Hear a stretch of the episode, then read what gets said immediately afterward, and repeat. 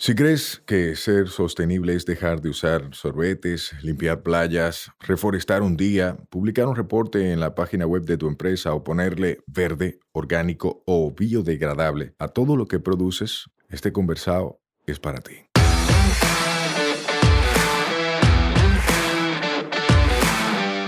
Hola, soy Sayuris Bonet, el motorcito detrás de la empresa Una Vaina Verde, y hoy vamos a tener un conversado sostenible.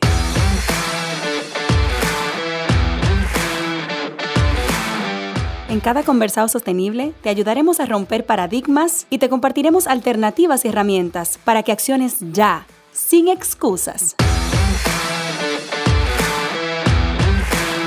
Este podcast se graba en nuestra casa M33